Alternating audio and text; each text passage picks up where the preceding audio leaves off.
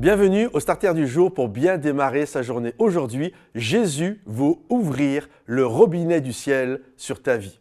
La Bible nous dit qu'un jour, Jésus assistait à une fête religieuse. Il y a plusieurs personnes qui étaient euh, venues et, euh, et, là, donc, euh, bah, ils sont venus avec leurs attentes, comme quand vous allez, je ne sais pas, à l'église ou à un séminaire, à une conférence. Et ils sont venus avec une soif.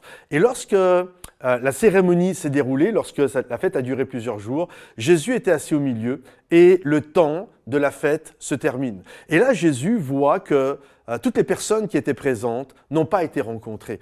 Euh, c'est comme tu as été à l'église, mais tu n'as pas été rencontré. Et, malgré le fait que tu aies été ouvert, etc. Et donc il voit que la religiosité, finalement, n'a pas rencontré les gens. Et les gens sont sur le point, finalement, de se lever maintenant et de rentrer chez eux. C'était bien, mais il manque quelque chose. Il manquait euh, cette eau qui vient du ciel. Vous savez, c'est un peu comme tu vas voir un, un concert de quelqu'un que tu aimes bien. Euh, J'écoutais la dernière fois, il y avait une polémique sur le chanteur Michel Sardou et euh, sur le, son chant, là, le lac du Connemara. C'est comme si tu allais écouter, allais, euh, pour les plus anciens, vous alliez regarder le, le, concert de, de Michel Sardou, mais il n'a pas fait le lac du Connemara. Il manque un truc dans le concert. C'est comme si, ma génération, vous avez été voir Jean-Jacques Goldman, mais il n'a pas chanté Famille. vous comprenez? C'est comme si tu vas voir Dan Nuiten en concert, mais il n'a pas fait ébloui. Il manque quelque chose. Et Jésus voit que les gens, finalement, il manque quelque chose. Ils sont sur le point de rentrer chez eux sans vraiment avoir été rencontrés.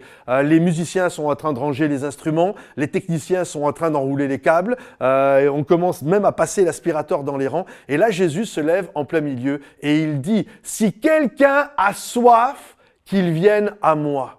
Et je crois à cette réalité nous avons, la religiosité, il y a tellement de choses dans le monde qu'il ne va jamais nous rencontrer.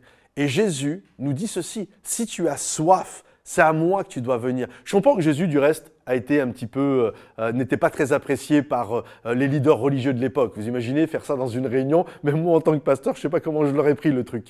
Et, mais c'est la réalité. Jésus voit les gens repartir chez eux toujours avec la même soif, sans avoir été rencontrés. Et j'aimerais te dire aujourd'hui, si la religion ne t'a pas encore rencontré, si tu te retrouves dans un sentiment de sécheresse, si tu te retrouves dans un sentiment où tu as besoin euh, du, Seigneur, c'est toujours la réalité. Jésus vient là, dans ton salon, dans ta voiture, dans le bois, dans peu importe là où tu es, et Jésus te dit, si tu as soif, viens à moi.